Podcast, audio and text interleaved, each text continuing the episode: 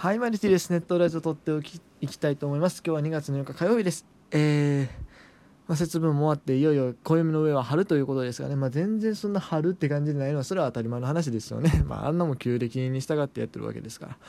えー、でですね、えー、今日はそう正直ねまだテスト期間中なんで取りだめ欲してもよかったんですけどさすがにちょっと申し訳ない感があるというか、まあ、毎回毎回取りだめしててまあ、取りだめいっぱいあるんで出してもいいんやけれども、ちょっとね、僕自身もまあ喋りたいなっていうのもあったし、まあ、気分転換に、えー、やろうかなと思います。ただまあ、キャンプの内容とかね、まあ、触れてもいいんですけど、ちょっとなかなかそっちの方はまあ、一回一回追っててもなかなか大変なところがあるんで、えー、とりあえず今日はスルーします。今日の企画はですね、えー、プロスピエースのガチャを引いて、えー、そのですね、出た選手についてトークするっていう、やつをやっていこうなと思います。うん。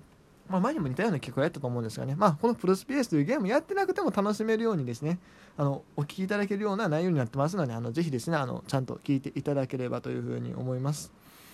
はい、ちょっと他にも喋ったこと今パッと頭の中に浮かんだんだけど、それはちょっと今日はとりあえずカットしてですね、えー、今日やるスカウトはですね、えっと、2000万ダウンロード突破記念の10連プレゼントスカウトです。S ランク選手1人確定、お一人様1回限り無料できる10連スカウト、これをね、ちょっとやっていきたいと思います。えーまあまあいいや。とりあえず行こう。で各選手1分ないし30秒ぐらい喋ってですね、まあ、それが終わって時間があれば何か他のトークもしようかなというふうに思ってます。じゃあ行きましょう。まだね残り1分。えー、じゃあ10分以上あるんで。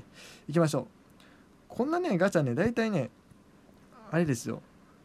みんな一瞬で引き終わりますからね。パンパンパンパンパンドカーンみたいな感じで。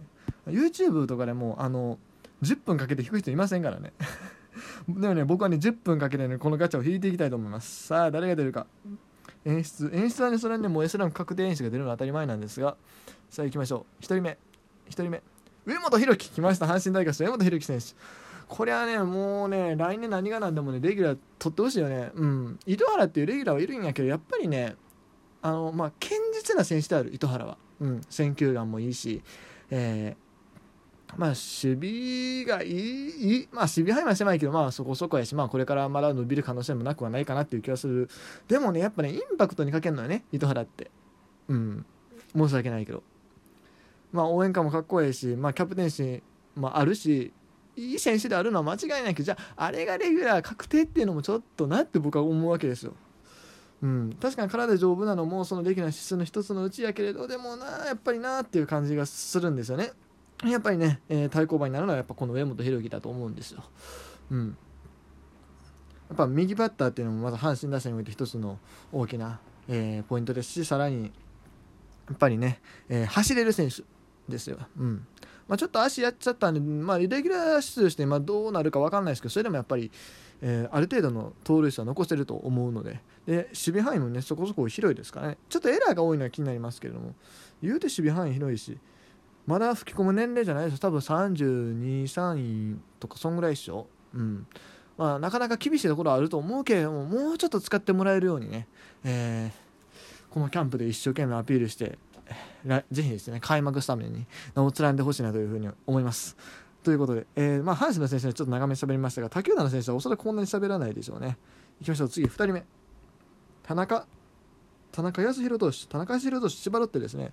えー右のピッチャーあんまり知らないんですけどでもあれなんですよね。なんかロッテで結構やってたイメージがあったんですがもともと西武をクビになったらしいですね。西武でもある程度やってたんけどクビになってロッテに行ったらしいですけどこれ今の西武におったらそこそこね普通に勝ちパターン入れてたのにね西武はもったいないことしたなというふうに思いましょう。さあそして3人目いきましょう。内川誠一。内川誠一はねもうホークス生え抜きになっちゃいましたよね。もともとベイスターズの選手なんですからね。最初もともとショートで入ってるんですけどね。なんかセカンドやったりファ外野やったりで今はファーストですか。でもついにファーストでゴールデングラブ取ってね、まあ、二遊間は決してうまい守備と言えなかったところがありますがあやっぱりでもショートをやってた選手っていうのはまあやっぱりファーストとかまあ、他の守備がなんだろう守備の負担が軽減されるポジションに行ったらやっぱりそれなりに守備力を発揮するんやなっていうのを思いましたね。まあでもこの内川選手もねやっぱりちょっと打率がね下がってきたんでねしまああんまりそんなに長打力がある方でもないんで今年はちょっとレギュラーとして出るかどうかっていうところに注目していきたいというか、まあ、あのホークスがどういう世代交代を進めていくのかっていうのをね見ていきたいなというふうに思います。さあそして4人目。これは今宮健太ですね。今宮健太明豊高校からね、えー、ドラフト1で入団した今宮健太。うんそうですね。やっぱりね去年のね開幕の時は良かったよね。うん。ついに打撃がね覚醒したかと思ったんですけど続かんかったですね。まあでも2割7分で10本で守備範囲あるショートやったらね全然いいんですけどね。ただちょっと怪我があったりしたんかな確か去年は。ね。まあだから今年でもまだまだ若いでしょ彼も。ね。菊池雄星と同い年かな多分。そのぐらいだと思うんでね。あのまだまだこっからやってほしいなというふうに思いますよ。うん。まあでもそうやな。仮にショートの選手が出てきたらあれか。早めにサードコンバートとかもなったりするんですかね。分かんないですけど。さあそして次行きましょう。うん沢村宏和。沢村さんもね復活しましたよね。てかここまで B ランクばっかりなのが僕はちょっと不満なんですが。まあいいや。そう沢村さんもねなんか去年は結構なんかねごちゃごちゃ言ってた去年じゃない一昨年か。なんか治療がどうこうとか言ってた中で今年見事に復活しましたよ。あの一時期のイップス状態というほどのね深刻なあれもなくなって、えー、剛速球でバンバン押していくピッチャーになって。まあでもね、えー、クローザーってところには慣れてない。うんでもやどうなのあ今あれか。外国人おったんだ。上上出るやったっけ？誰だっけ？忘れた。まあいや。そうジャイアンツはクローザーがそういる外国人のクローザーがいるんでねやっぱりなかなかここからまたクローザー返り咲きって難しいところかなと思うんですけどもね、うん、なんでまだまだそんなにねあ年でもないんで、えー、まだまだ怖いピッチャーなと思いますよ、うん、あそして6人目。また B ランクよもう A ランク出してくれよ。S とは言わない。A を出してくれ。大竹選手。ジャイアンツですね。ジャイアンツの方の大竹勘ですね。ねびっくりしましたよね。去年のあの再ブレイクというかねもう完全にオワコンみたいな感じだったのにまさかの侍ジャパン選手ですよ。まああれは訳ありですけどね。いやまあなんだかんだやっぱ FA で来た選手ってそれなりに力あるんですよ大抵は。ね。大竹かも長いこと2軍にいましたけどやっぱり力のある選手なんやなっていうふうには思いましたね。うん。あ今年も怖いところではありますがさあ どんどんどんどんね喋る量がね減ってきてるので本当に申し訳ないんですけどえいきましょう。7人目。また B ランクやんけおい。菊池康則広島が彼はね成功しましたねトレードで。やってきて。そうもともと楽天にいたんですけど去年去年というかまあ前のオフであの福福井優也とですね、えーと、トレードになって楽天とその広島のでトレードがあって、えー、カープにやってきたと。そんなにあの正直年バリー的にはね菊池って誰やねん感はあったと思うんですよ皆さん、うん、福井はねやっぱりドラフト1で入ってるんで、え、結構有名なピッチャーではあったんですけど菊池って誰やねんこれ釣り合ってんのかおいみたいな。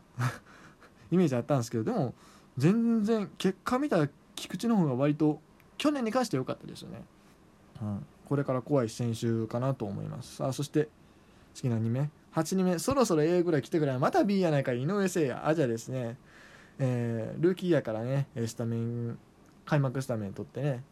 まあなかなか長いことくすぶっていたんですけど2018年シーズンにね、え大ブレイクして去年もねそあのレギュラーではなかったけどそれでも20本ぐらいホームラン打ってた人普通にやっぱすごい選手だと思いますよ。うん。あじゃあね。さあ。9人目ちょっと待って。そろそろさ A ランク来てマジで。そろそろ9あおおお A ランク。金子千尋。金子千尋来ました。金子一大選手。ね。彼もね結局だからあれですねオリックスからハムへ行ってうん良かったんじゃないですか今のところ。ね。1億円ですか年俸が。去年はね。まあいろんな起用法に応えると言いながら結局は何やかんや先発が多かったんかな。でまあまあの成績を残してまあハムの投手陣を考えたら、ね、全然えーあ助かったところなんですね。逆にオリックスおってもねもう山本由伸と誰だっけ？えっ、ー、ともう一人。おったやん。おったやん。誰か。山岡ね。山岡とかね。バンバン新しい投手がいる中でこう金子がまあオリックス行ってオリックスからねハムへ行ったってのはちょうど良かったんじゃないかなというふうに思いますよ。そのチームオリックスのそのなんだチームの世代交代的にもね。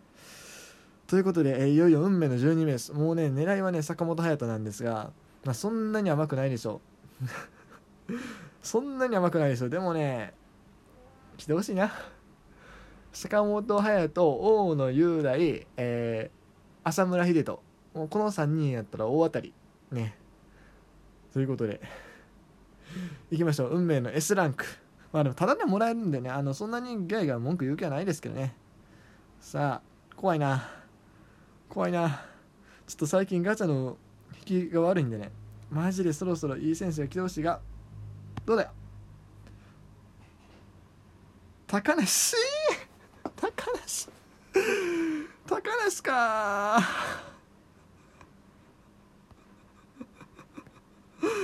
高梨か。絶対ゲームで使えへんやこんな。ごめんなさい。申し訳ないけど。